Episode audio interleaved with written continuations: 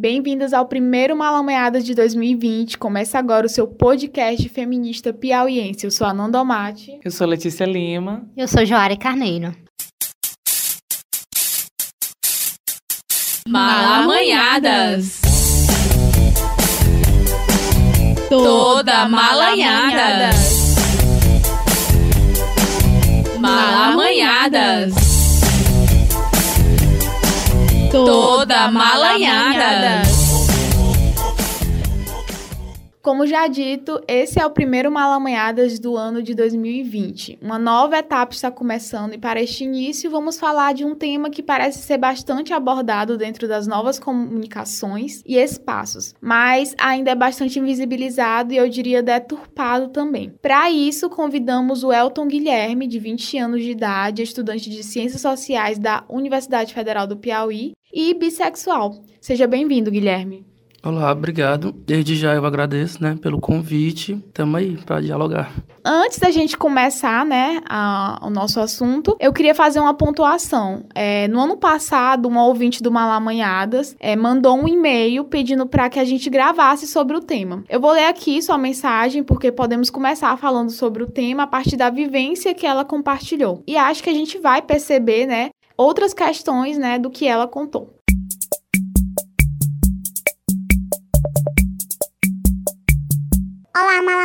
Malamanhadas! Eu acompanho vocês desde o início e acho incrível o podcast. Eu queria muito que um dia falassem sobre bissexualidade na vida de uma mulher. Tenho 20 anos e sou bissexual desde os 17 anos. Me assumi há pouco tempo, inclusive. Me assumi para ficar com outra menina que terminou comigo no outro dia.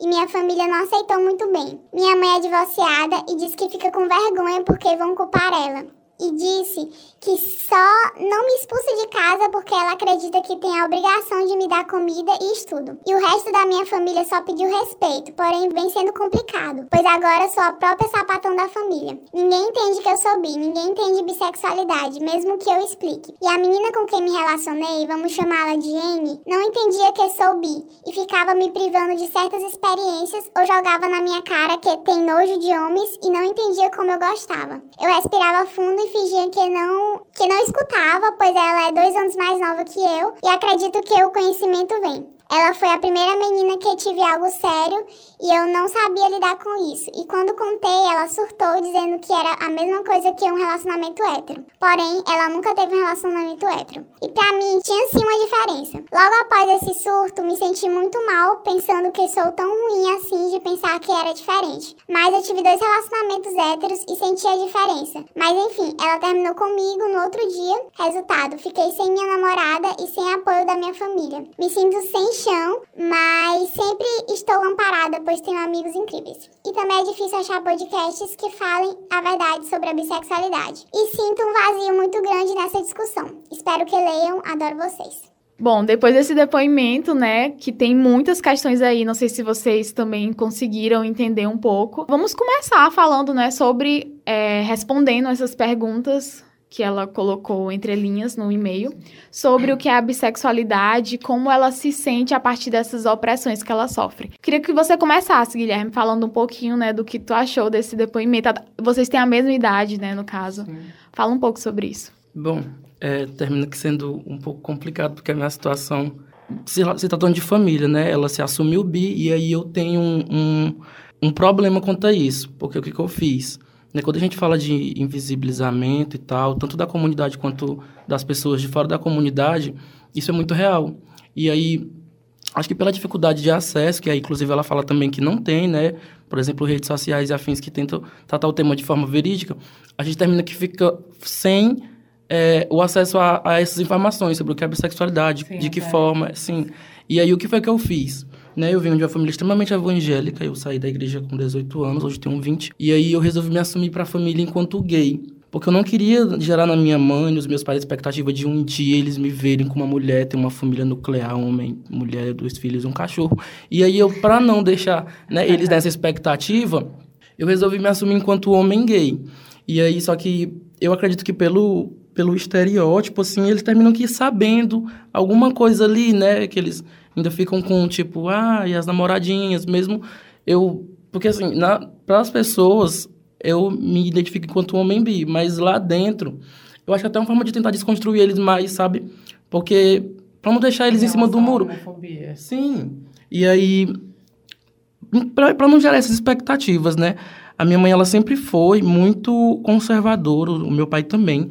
É, e aí tem outras duas questões que atravessam a, essas minhas experiências e que é classe e raça, né? Como eu sou negro e aí periférico, resido é, num ambiente espoliado e tal, venho de família pobre, eu acredito que a falta de informação ela surge daí, entendeu? Não tinha, por exemplo, essas discussões, essas informações em escolas. Eu não tinha acesso, por exemplo, a meios movimentos que discutam isso. Então, a única forma, inclusive, de, de defesa que eu encontrei foi de me assumir enquanto homem gay. Mas eu entendo a bissexualidade é, da forma de viver, assim, né? De entender e, enfim, de se relacionar com as pessoas, independente dessa binaridade de gênero, que inclusive entra, né? Aí na, nas contradições da pansexualidade, mas que pode ser para depois. Esse relato poderia ser tranquilamente meu, assim, porque a minha mãe também é divorciada, também ficou um mal-estar na família, principalmente de culpabilização dela. Então, é, a diferença é que quando eu assumi um relacionamento, já foi um relacionamento que conseguiu se consolidar, né? Eu tô até hoje nesse namoro com outra mulher, com uma mulher lésbica, e sempre há esse dilema, porque eu já tive relacionamento com homens e quando eu estava solteira, me envolvendo com mulheres, cheguei a me apaixonar algumas vezes, mas ainda não tinha essa coragem de dizer para minha mãe que era bissexual, porque ela não ia acreditar, ela ia invisibilizar e preferia ia preferir continuar acreditando que eu era hétero, né? É, e quando eu comecei a me relacionar, a namorar, e vi que era um relacionamento que poderia dar certo, continuar, eu falei para ela. E aí, essa, assim como o relato da, da nossa ouvinte aí, ficou como se eu fosse também a própria sapatão da família, porque logo eu coloquei foto e todo mundo começou a ficar sabendo, assim, desde meus primos mais novos até meu avô, assim. E eu nunca cheguei para dizer para toda a família que sou bissexual, que tenho esse relacionamento, mas eu sei que eles sabem. E aí fica um, um clima tenso, uma tensão LGBT ali, mas também eu não eu acredito que eu não devo me expor também a essa violência. Então, as pessoas mais próximas, assim, minha mãe, meu pai, meu irmão, eu falei, conversei, tentei explicar, apesar de achar que essa esperança que o Guilherme falou é muito latente.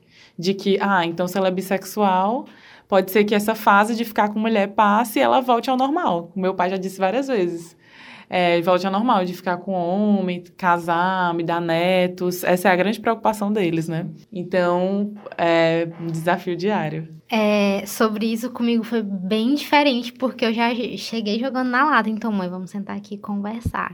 O que que tá acontecendo? Eu sou bissexual e acho que como a minha família sempre foi bem, é, bem religiosa, todo mundo lá é católico, participa de grupo da igreja, foi um choque. Mas a minha mãe era é bem compreensiva, então ela falou assim: então me explica o que é que tá acontecendo, eu quero entender. E aí eu fui lá e mandei uns textos para ela, mandei uns links de vídeo. E aí ela ainda tá no processo, mas é isso, ela tem essa esperança, ela pergunta para mim se eu vou dar neto para ela toda vez que ela me liga, entendeu? Pergunta se eu tô saindo com menina, se é com menino. Quando eu falo que é com menina, ela fica triste. Ou ela fica feliz, quando eu falo que é com menina, ela fica triste. Ela fala: "Oi, e aquele menino lá? Como é que tá?" Então acho que é muito disso, sempre tem como temos o estereótipo, né? Se a gente é bissexual, tem a esperança de a gente estar tá num relacionamento heteronormativo. É, é, tem sempre essa expectativa, né? Pelo que eu tava lendo aqui, assim, vocês falaram de um certo modo de, de, conceitos do que é bissexual, né? E eu vi que também tem muito essa confusão é, do que é bissexual e confundem com pansexualidade. Então a gente vai jogar aqui esses conceitos e ver se é isso mesmo, se vocês concordam. É, um dos conceitos que eu vi sobre o que é a bissexual, bissexualidade é que seria é, pessoas que gostam de mais de um gênero ou de dois ou mais de um gênero. Já a pansexualidade seria a pessoa gostar de pessoas independente da, do gênero. Então, vocês concordam ou vocês acham que poderia ser uma coisa diferente partindo do, da vivência de vocês quanto bissexuais? Bom, eu acho que, que há um, um, um, embate muito grande, né? Mas aí é um debate muito atual também. A questão da bissexualidade, né, ela antecede um manifesto que é de 1990. E lá diz que, que a bissexualidade, ela, ela atravessa, ela perpassa a binaridade de gênero, né? Então, vai para além do homem e mulher. Só que, assim, na medida que o movimento ele foi se, se atualizando, né? É, é óbvio que a pansexualidade hoje, ela, ela é mais inclusiva, né? Ela deixa bem mais explícito que que, que abrange aí o público não binário e transexual. Mas a bissexualidade, ela, é, o que, que existe na bissexualidade é um mito de exclusão dos transexuais e dos não binários. Entendeu? É um mito, não é que seja verdade. As pessoas construíram isso em cima da sexualidade onde não há isso. E eu acredito que em todas as siglas, por exemplo, entre os gays, entre as lésbicas, há dificuldade, há sim as contradições da transfobia. Sim. Da mesma forma que gays e lésbicas podem cometer é, bifobia, da mesma forma que bissexuais podem ser homofóbicos Nós temos ou aí lesbofóbicos. As né? As gatas que não aceitam mulheres que relacionam com mulheres trans. Isso. Então, eu acho que essas contradições, elas são inerentes a todo movimento, né? Se a pansexualidade vem para desconstruir isso, eu acho que é uma tarefa não só da pansexualidade, mas de todo, todo mundo da população LGBT, né? É só que eu acho que contribui muito pro invisibilizamento, sabe? Quando você chega, tipo, a pansexualidade é o que a bissexualidade não conseguiu ser né? Você termina aqui invisibilizando. É a bissexualidade é sobre né? isso, entendeu? É como se a pansexualidade fosse um novo termo para a bissexualidade. No final das contas, é, é sobre você se identificar com, com qual movimento, com qual termo, com qual comunidade, né? Onde você se sente pertencente. Qual história você, você acha mais interessante de movimento, da bissexualidade da pansexualidade? Porque, no final das contas, é a mesma coisa. Então, tu acha que pode ser então uma disputa de narrativa desse movimento bissexual. Sim, inclusive eu gosto muito de uma comparação que uma gata trans e bissexual faz de que a pansexualidade e a bissexualidade é como se fossem dois partidos de esquerda, né, onde você vai se identificar melhor com a história de um ou de outro, mas que no final das contas você vai estar construindo algo que é bom e muito que é real. Sim. Entendeu? É mais, é, é mais pela disputa do rótulo do que pela sexualidade em si. E eu acho que uma parte interessante também é que, para além da nossa identidade política, a gente tem que saber reivindicar também políticas públicas, né? Então, acredito que, nesse sentido, independentemente da terminologia, é, bissexualidade Sim. ou pansexualidade, a gente tem que estar juntos para tentar é, desmistificar essa, essa invisibilização e os estereótipos que perpassam a bissexualidade, né? E aí eu acho que vale falar também que a bissexualidade ela tem uma relação, no primeiro momento histórico, com pessoas que, na verdade, hoje são identificadas como intersexo, né? Então, são pessoas que têm características biológicas masculinas, biológicas, né, entre aspas, porque mesmo a biologia é uma construção social, né? Características biologicamente femininas e masculinas, é, que são vulgarmente conhecido como, conhecidos como hermafroditas, né? E que em um dado momento elas escolheriam um gênero e necessariamente escolheriam uma sexualidade. Então, se escolher ser feminina, mulher, e preservar aquelas condições biológicas do, do que é ser mulher, é, se relacionaria necessariamente com o homem. É, e a bissexualidade nasce com esse debate científico, né? E já nasce, portanto, com uma perspectiva de transitoriedade, de que é temporário, de que você está esperando se decidir, de que, na verdade, você está descobrindo a sua sexualidade, você está experimentando. E, na verdade, esse é um estereótipo muito negativo, né? Porque, de fato, existem pessoas bissexuais que, em um dado momento, pela fluidez da sexualidade, vão dizer posteriormente que ou são gays ou são lésbicas. É, e não tem problema nenhum nisso. Mas tem pessoas bissexuais que acreditam que essa é a sua identidade e vão fortalecer esse movimento e lutar por essa, por essa visibilidade. Então, como sendo uma sexualidade, uma, uma orientação sexual completa, é, inteira, sem, sem etapas, e se sentem bem com isso. Então, acho importante conceituar e falar um pouco disso. É, justamente, como a Letícia já falou, sobre essa questão é, de que muitas pessoas enxergam a bissexualidade como um período de experimentação para descobrir a sua sexualidade. Então, quando alguém fala sou bissexual, muitas pessoas vão é, achar, elas não têm que achar nada, mas muitas pessoas vão achar que, ah, você está num período de experimentação, você ainda Será não descobriu, é né? Será que você é bissexual? Então, assim, há pessoas que realmente usam isso como uma experimentação, mas, enfim, não é muitas vezes, né? Enfim, você é bissexual, você não está passando por experimentação, você já sabe que você é, né? É, eu acho que isso vai muito de você colocar na cabeça que cada pessoa tem a sua subjetividade, entendeu? E cada um tem o seu processo. Como, por exemplo, existir, existem mulheres que são lésbicas que se denominaram como bi antes por falta de coragem ou de não se saberem mesmo, não se reconhecerem ainda. Mas é, acho que isso contribui um pouco para esses estereótipos de que, que ser bissexual é uma, é uma fase, mas que eu acredito que seja importante a gente afirmar de que e bi, ser bi, ser bissexual é uma sexualidade, é uma orientação da gente que é inteira, a gente é completa, a gente não, não, não tem, a gente não está experimentando, a gente não é uma fase. Sim. E uma coisa que eu acho que a gente esqueceu um pouco de falar é que também param determinados é, mitos sobre o que é de fato a bissexualidade, né? A gente trouxe um pouco do debate da bissexualidade e da pansexualidade, mas o que é ser bi, né? É se relacionar com gêneros, mas sexual, afetiva, romanticamente, emocionalmente, é, ou seja, eu posso me relacionar mais com mulheres afetivamente, de forma romântica, de forma, enfim, assumida socialmente, né? É, e me relacionar esporadicamente com homens. Mas mesmo assim, eu ainda posso ser reconhecida e me identificar é, e construir a minha identidade em torno do que é do, do que é ser bissexual. E a mesma coisa com mulheres que têm relacionamentos mais é, permanentes, mais reconhecidos com homens e se relacionam com mulheres esporadicamente. Então, existe uma fiscalização de bissexualidade, né? Que a qualquer momento tá lá pra tirar sua carteirinha de bissexual. Não, tu não é bissexual, não. Na verdade, tu é hétero, tu é lésbica. Que, na verdade, é uma prática muito comum, inclusive dentro da população LGBT, dentro da nossa comunidade. E isso contribui muito para a invisibilidade. Então, assim, se tem uma possibilidade de apelo aqui nesse podcast, de comunicação, de convencimento, é que é isso, a gente não se meta na identificação do colega. Eu não, eu não sou contra, por exemplo, a gente debater, principalmente se a gente tá junto na sigla, né? Então, assim, eu não, eu não me oponho a debater, desconstruir mitos e nem a aprender, por exemplo, com outras mulheres, com mulheres lésbicas, mulheres transexuais, travestis.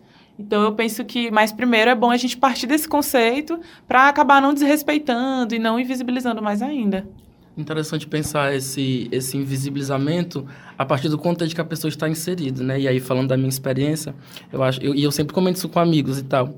Porque, por exemplo, na minha residência, onde eu moro com os meus pais, né? Eu, aparentemente, para eles, eu sempre fui afeminado né, tem um, eles têm uma construção do que é masculinidade, né, e aí baseado na igreja, baseado na Bíblia, etc e tal. E aí quando eu tô no meu ciclo de amizade, que é com as POC mesmo, as bichas, etc e tal, aí eu já sou a masculina, entendeu? Eu já, eu já não sofro homofobia, eu já não sofro, etc e tal, eu já não sofro essa correção da sociedade enquanto participante da comunidade. Então vai, vai, vai diferir muito né, a forma de invisibilizamento a partir do contexto que você está inserido. Esse, esse processo de construção de identidade, ele perpassa por inúmeros estereótipos e inúmeras bifobias que a gente sofre. E que, com o passar do tempo, infelizmente, a gente aprende a lidar, inclusive, para se fortalecer, né? Então, assim, de achar que você é indeciso, de achar que você é necessariamente promíscuo, que você não consegue estar numa relação monogâmica, porque, poxa, se a pessoa é bissexual, ela tem que estar o tempo todinho com, a, com os dois gêneros, né? Com, e aí é, fica difícil, até inclusive, para a gente ser confiável, né? Como foi no relato da que foi compartilhado com a gente que ela fala que o relacionamento dela acabou, mas que já começou desgastado porque existiam cobranças da namorada dela lésbica de dizer, ah, você, eu tenho nojo de homem, você se relaciona com homem. E, sabe, te colocando num, num, num, num local mesmo de desumanização. Porque se eu sou uma pessoa que está o tempo todo suscetível de nojo, então será que eu tenho direito, por exemplo, ao amor, a, uma relação, a um relacionamento de, baseado em confiança, um relacionamento sólido. Então eu fico pensando muito isso. Mas ao mesmo tempo eu penso que não é que a gente não possa ser. Tudo bem a pessoa ser uma pessoa bissexual promíscua, que não queira um relacionamento monogâmico. Eu, eu, vejo que esses estereótipos atrapalham também nesse sentido, né? Que você, ao invés de você conhecer a pessoa para saber o que de fato ela é, do que ela gosta, você já bota um. Já, já bota uma, uma um rótulo e isso é muito difícil, assim, nesse, nesse processo. Eu, por exemplo, vivo hoje um relacionamento monogâmico e eu tô muito feliz e muito satisfeita nele. É, mas eu vejo que, mas eu vejo que já dentro da comunidade lésbica, por exemplo, já existe uma desconfiança muito grande no sentido de que ah, ela vai largar essa menina e vai ficar com o homem a qualquer momento. E acho que, inclusive, isso passa por. Se você não legitima a minha existência, você também não legitima o meu relacionamento. E isso é muito doloroso. Porque nós, enquanto bissexuais, quando a gente assume um relacionamento homo, a gente sofre diariamente a LGBTfobia, né? E não que a gente não sofra a bifobia nos outros momentos, né? Acho que até a Joária pode falar um pouco disso sobre essa opressão que a pessoa bissexual sofre, né? Então, sobre a bifobia é muito complexo para falar disso, porque uh, existem vários estudos sobre, sobre isso, apesar de que são poucos, né? Mas porque, enfim, né, como somos invisibilizados, não, não existem é, interesse em pesquisar sobre a gente, pesquisar sobre algo que não exista.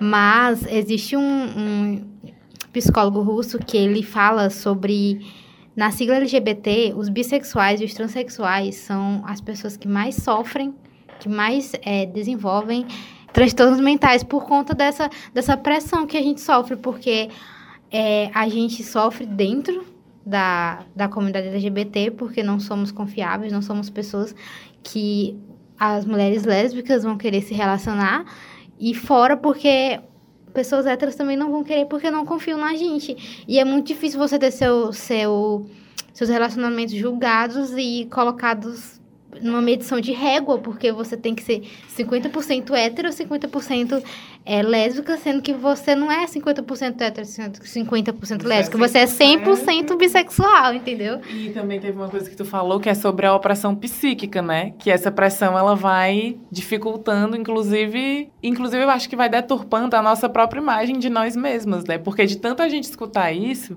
por exemplo, quando eu entrei, entrei assim, né? Quando eu pra, pra, passei pelo meu processo de descoberta, logo eu soube que as pessoas bissexuais têm uma, um estereótipo de vetor de doença dentro da comunidade, Sim. né?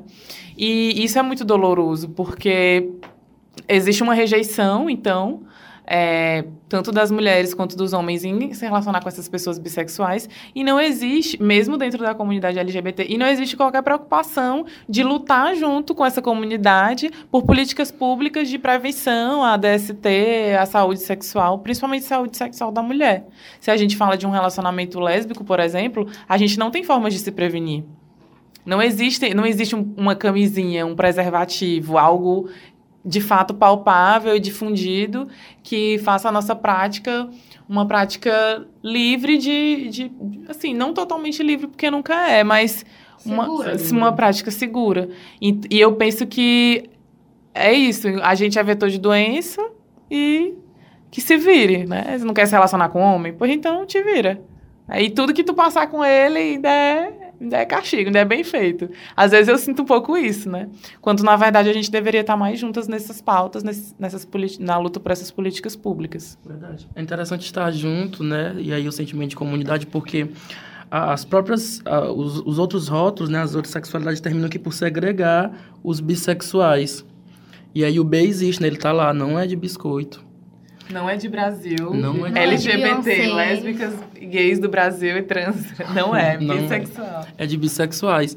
E aí, quando as pessoas segregam, né, os bissexuais, porque na verdade, a sexualidade ela é algo fluido, né? Se você se sente seguro para dizer eu sou gay, você é gay, ninguém vai contestar isso. Será que você é realmente gay? Você é lésbica, tipo, eu bato no... Sim, e aí com bissexual não, né? Precisa da carteirada, precisa de quantos você ficou no mês, se você ficou com se você ficou com mais homem, um tem algo aí, se você ficou com mais mulher, digo, tem algo errado aí também. Quando na verdade não, né? A gente se sente livre exatamente por, por ter essas opções. Nem é que seja opções. Não é que a gente tem um, um, um armário, um estande pra gente colecionar As pessoas é, e afetos. É muito isso, né? As pessoas acham assim, hum, acordei hoje, acho que quero uma mulher, amanhã, hum, acho que hoje vai ser um homem. Não é, é assim. É como se fosse o melhor dos mundos, né? Sim. Sendo que pensando, falando por mim, né, da minha trajetória enquanto mulher bissexual e também compartilhando de outras trajetórias, eu vejo que as mulheres bissexuais, elas não são confiáveis para os homens que vão se utilizar do fato dela ser bissexual para oprimir mais ainda, então dizer, ah, tu é muito uma sapatão. E ser ainda mais violento, porque pô, inseguranças que resultam nesse machismo, nessa violência. E as mulheres lésbicas também vão sentir essa insegurança. Então, eu penso que, na verdade, a gente passa por violência em todos os relacionamentos que a gente vive. Porque existe uma necessidade muito grande de entender. Não, precisa entender. Como assim?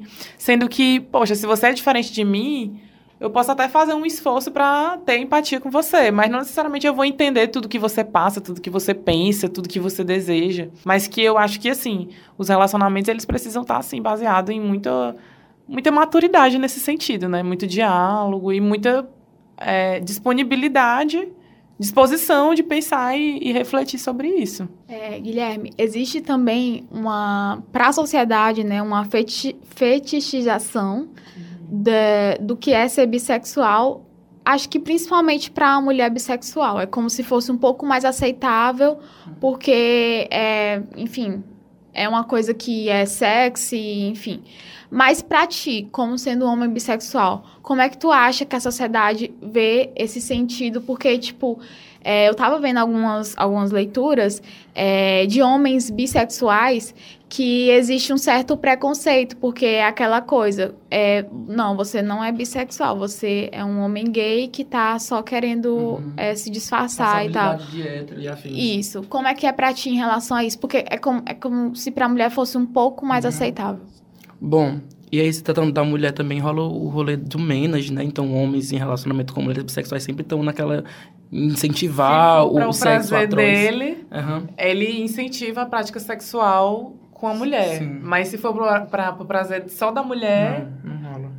Né? E aí, se tratando da minha experiência, o que, que eu percebo quanto a essa feti fetichização, né? Eu sou um homem negro, e aí, por exemplo, quando eu utilizo de redes sociais, de relacionamento e, e afim, nesse sentido, eu percebo que homens, né, e aí, sobretudo, homens gays, eles sentem muito. é, ele- eles reforçam muito o estereótipo do, do- sabe, do, do sexo casual e quente e, e aquela coisa toda, e que, e que é algo que é muito momentâneo, que não atravessa relacionamentos, afetividade, sentimentos. Então eu acho que o lugar do, do bissexual, para além da invisibilidade, é da fetichização, né? Você não está ali para um relacionamento porque você inclusive é um vetor de doença, né? Porque inclusive a sua sexualidade ela não existe e aí você existe somente para dar prazer. Você tá indeciso, sua sexualidade não é completa. É, de outra forma, eu penso que nós sofremos todas essas violências que repercutem é, e podem gerar, inclusive, adoecimento. É, também tem uma pesquisa, eu acho que é a mesma pesquisa que a Joara falou, só que eu acho que é de um, de um grupo de pesquisa nos Estados Unidos, que ele fala que o, a taxa, as taxas de suicídio entre as pessoas bissexuais é muito alta. E eu penso que, mas pra, de outra forma, eu penso que nós, enquanto bissexuais, também temos uma responsabilidade afetiva. Por que, que eu digo isso? É porque se você é uma mulher bissexual, por exemplo, e se relaciona com outras mulheres, mas não, não pretende ter relacionamentos duradouros com essas mulheres, consolidados, reconhecidos, seja porque você ainda não se assumiu para a família, porque você ainda depende dos seus pais, porque você não se sente à vontade no seu trabalho, por qualquer motivação que seja. É, é importante você ser honesto com essa outra mulher e dizer: olha, é isso, a gente está ficando aqui, mas a gente não tem perspectiva. Eu me relaciono romanticamente, afetivamente, de forma mais consolidada somente com homens, e é isso. Eu queria que você soubesse, né? E a mesma, da mesma forma, acredito que os homens bissexuais. É, e também com os homens. Eu penso que se as mulheres.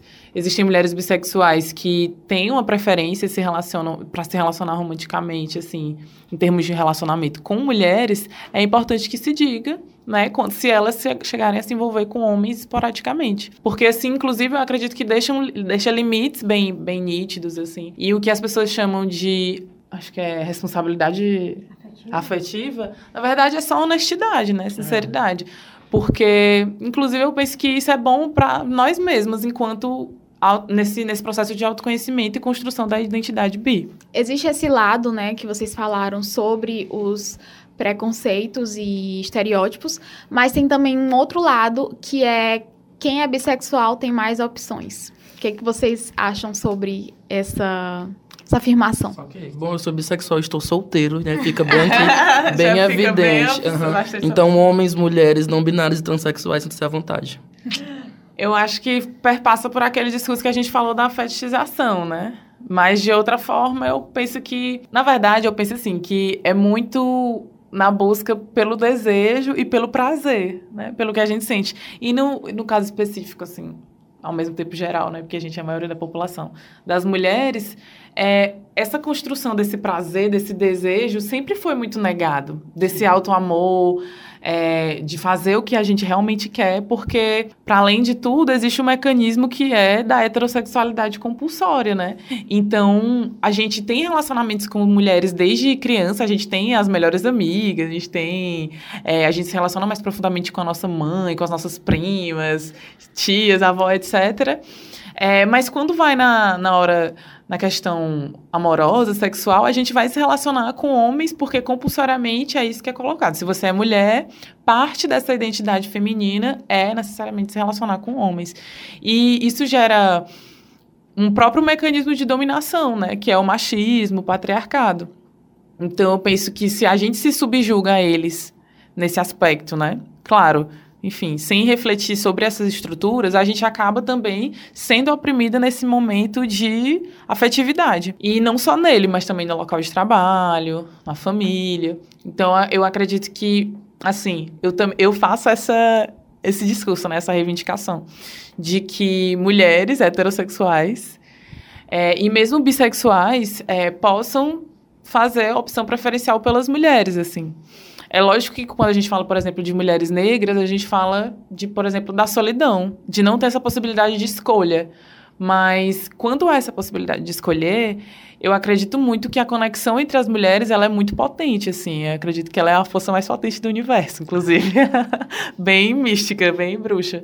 Mas é isso, assim, de dizer que se você, mulher heterossexual, tinha aquela amiga, que você sentia um negócio, que você queria estar todo tempo com essa amiga, reflita sobre isso. Será se não é uma, né, uma, uma possibilidade?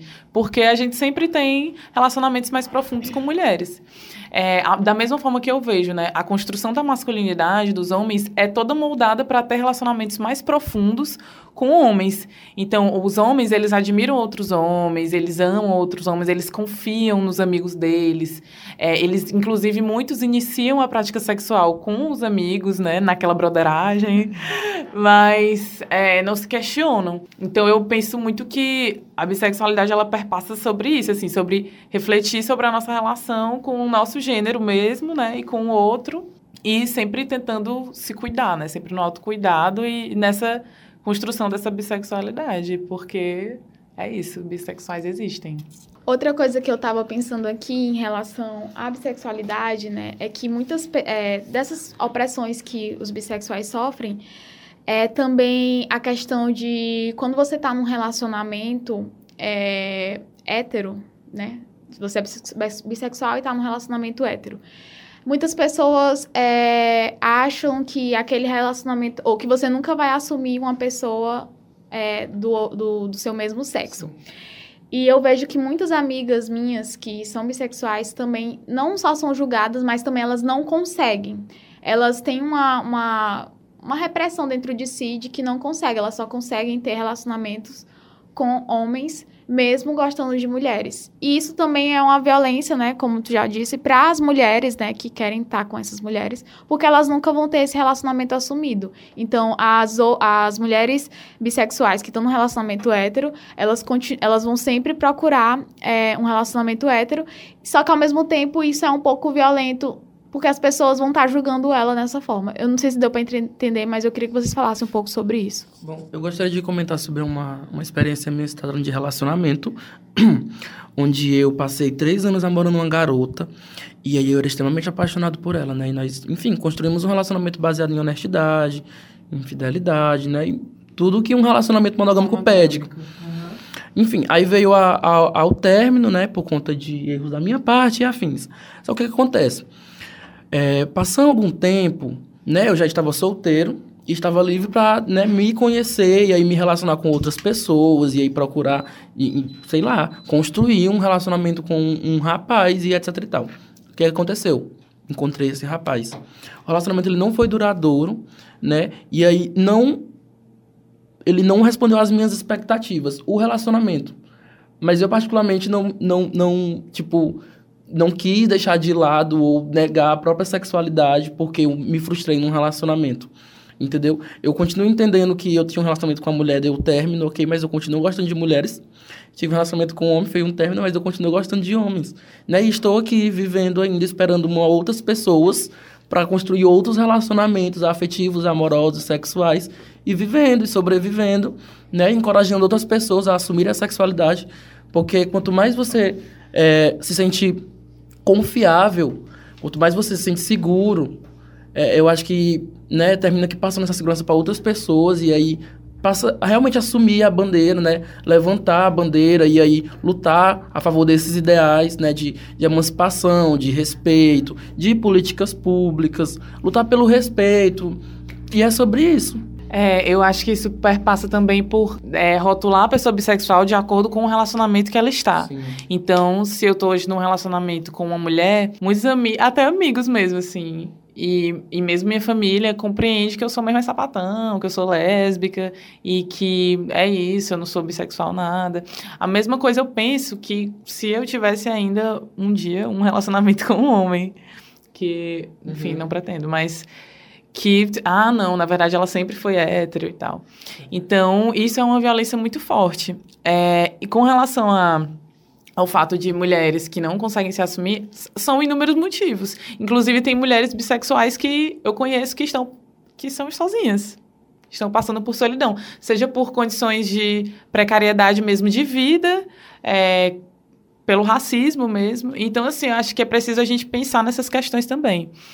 E sobre essas mulheres, assim, no meu caso, a minha experiência pessoal, é, eu só consegui, de fato, me envolver com mulheres de forma, da forma como eu queria, de forma profunda, quando eu deixei de me relacionar com homens. Totalmente, assim.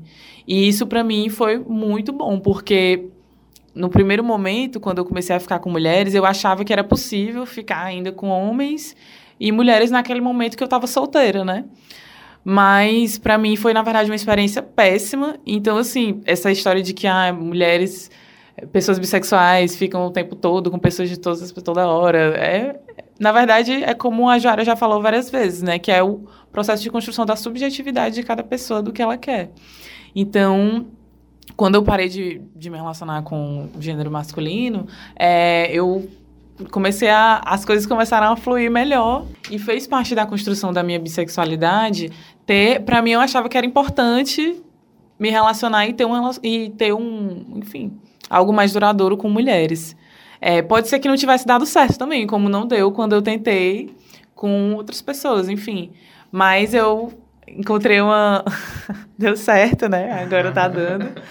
É, e o que eu acho, assim, em relação a essa insegurança, a essas dificuldades. É claro que existem dificuldades de vida, assim, né? Por exemplo, às vezes você tá na casa dos seus pais, você teme uma expulsão de casa. E você precisa de afeto. Você quer se relacionar. Então você não vai esperar o momento ideal para um dia ter um relacionamento público com uma mulher, né? Aí você, se você vai buscar um afeto com um homem, ou se você não vai poder assumir um relacionamento público com uma mulher, isso são questões da própria LGBTfobia Sim, mesmo. sim. É, mas eu penso que as mulheres bissexuais também, e lésbicas nesse sentido, é, elas têm, em alguns aspectos, trajetórias parecidas. E eu penso que, nesse sentido, por exemplo, as mulheres lésbicas que só se relacionam com mulheres, elas têm, têm as formas de resistir e de lidar com essas pressões da família, do trabalho. Então, por que também não se referenciar na trajetória dessas mulheres lésbicas, entende? Porque eu já tive no espaço que estava sendo apresentado um trabalho sobre lesbianidade e uma menina pegou e levantou o braço e falou assim: Ah, engraçado, mas ninguém fala das bissexuais. e eu sou radicalmente contra isso, porque a gente fala como se a- os gays e as lésbicas estivessem num mar de rosas, assim, historicamente, com todos os seus direitos conquistados, plena visibilidade e legitimação. E não é o que acontece. Inclusive, no meu relacionamento hoje com outra mulher, eu vejo, eu sofro muito mais questões, assim, uma opressão externa, social, do que eu sofria quando eu me relacionava com homens. Que eu sentia mais uma opressão interna, uma opressão psíquica, inerente também ao próprio machismo. Então, eu, assim, eu penso que sobre é isso sobre se referenciar em trajetórias de mulheres é, e pensar inclusive que a, a, a vida a nossa vida enquanto LGBT ela é atravessado o tempo todo por clivagens de raça e classe. Então, é claro que quem está na linha de frente desse governo agora fascista, autoritário, conservador, são as, as bichas POCs, né, como se diz, mas são as bichas que são periféricas, que são negras, que já não têm acesso a, a outros direitos. Assim como as mulheres lésbicas, quem vai sofrer, claro que é aquela mulher lésbica machona, né, entre aspas, caminhoneira, mas sobretudo a mulher lésbica caminhoneira negra da periferia. Então, que já sofre com toda a invisibilidade geral, né? Então, eu penso que é preciso aprofundar esse debate, né? A gente falou aí bastante, então tem muito, tem muito tema para a gente discutir ainda, mas a gente espera que tenha conseguido sanar dúvidas ou mesmo trazer para mais provocações posteriores. E agradecer a participação da ouvinte que mandou um e-mail, né, que trouxe a trajetória dela e espero que hoje esteja tudo bem e que ela continue firme aí. Eu gostaria de voltar numa outra questão né, sobre as violências contra bissexuais, de início elas são mais simbólicas do que, do que físicas, do que externas, né? Geralmente acontece a violência física e externa quando está num relacionamento com o seu, o seu próprio gênero, né? Uhum. O que, que acontece? Quando eu estava num relacionamento com uma mulher, eu fazia tudo que pessoas que namoram fazem, né? Andam de mãos dadas, saem para passear, ficam no banco da... Sim, etc e tal. Quando eu estava num relacionamento com um homem, eu queria fazer as mesmas coisas, né? Só que assim, eu não... Porque era um homem gay. E eu não estava inserido nesse mundo de fato. Então, assim, quando eu tentava pegar na mão dele no meio da rua, ele já, tipo, não, cara, não é assim que funciona. Quando eu tava, tipo, qualquer demonstração de afeto, na praça, em shopping, já em qualquer ambiente, ele já, né, ele já, já partia assim, aí eu ficava, tipo, você não gosta de mim? Ele, não é isso, mas é porque você quer ser violentado. Eu digo, não, não quero. Então a gente tem esse medo, né? Tem esse sentimento de, de impotência, de, de insegurança. E é sobre isso. As violências elas são simbólicas, mas também elas são físicas, são psíquicas, né? E machucam de toda forma. Acho que agora é só para finalizar, né? Lembrar que a gente precisa de afeto, né, gente? Então, se você que é pessoa, pessoa bissexual, conhece é, outra pessoa bissexual, vamos se relacionar com essas pessoas, vamos conversar, entender a, a subjetividade dela e se conhecer, porque é importante, eu acredito, que a gente sentir que tem esse afeto pode deixar a gente mais confiável para colocar o pé no chão e falar assim: eu sou uma pessoa bissexual e eu sou inteira, eu sou completa.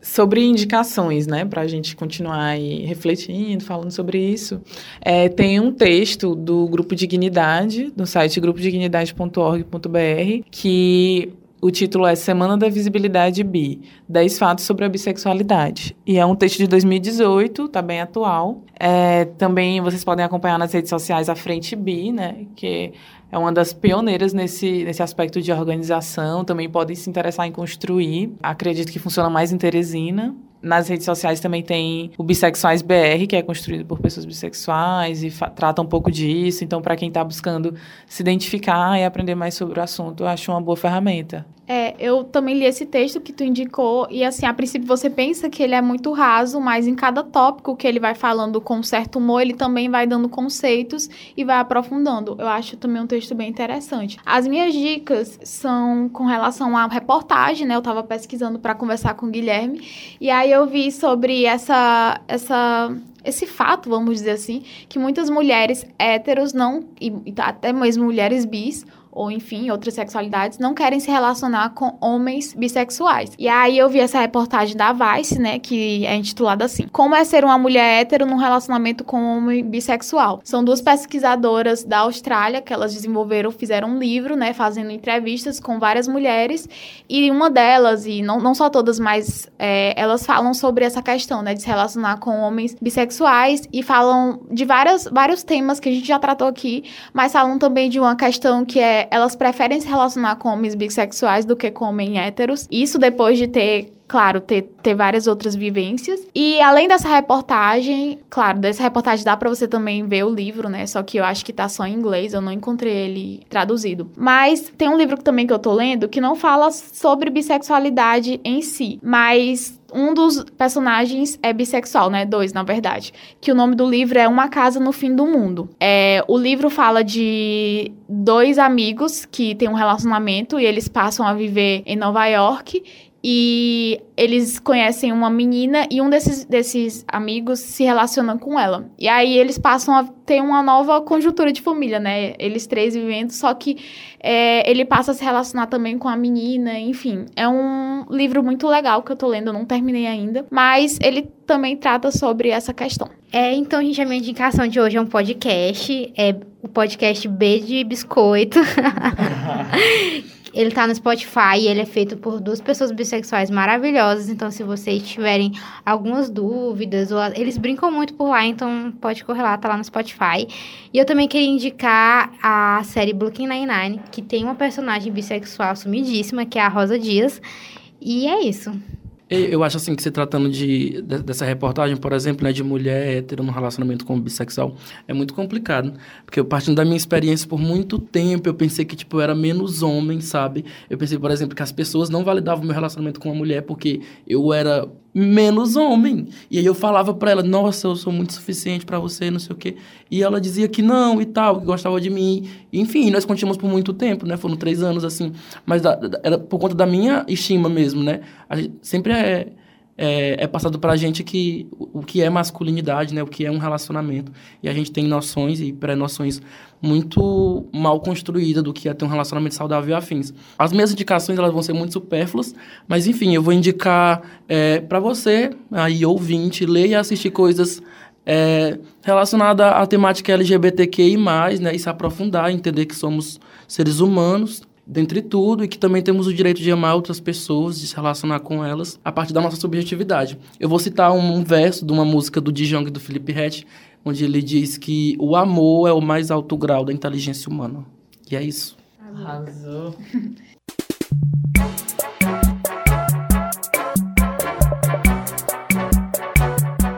Guilherme, eu queria agradecer pela tua presença. É a primeira vez, inclusive, que a gente traz um homem para estar tá falando aqui no Malamanhadas. Foi uma. o embate, né? Eu tava vendo o perfil 100% feminino. Digo, meu Deus, essas mulheres estão loucas. Foi uma questão pra gente em relação a isso, mas a gente achava que, como é, os bissexuais, homens também sofrem uma opressão muito grande, né? Dessa coisa de não se legitimar, uhum. legitimar sua sexualidade. Então a gente viu que seria muito interessante e foi ótima essa conversa. Você está aberto ao debate, né? Construir alguma coisa, tentar passar alguma informação também pro diálogo. Então aí, gente, amem pessoas bissexuais, não questionem, simplesmente acolham elas como são e Gratidão, né, Gratidão por tudo. Então é isso, gente. Foi muito bom aqui conversar com vocês. Obrigada. Tchau, beijos. Até a próxima. Tchau, gente. Até o próximo podcast.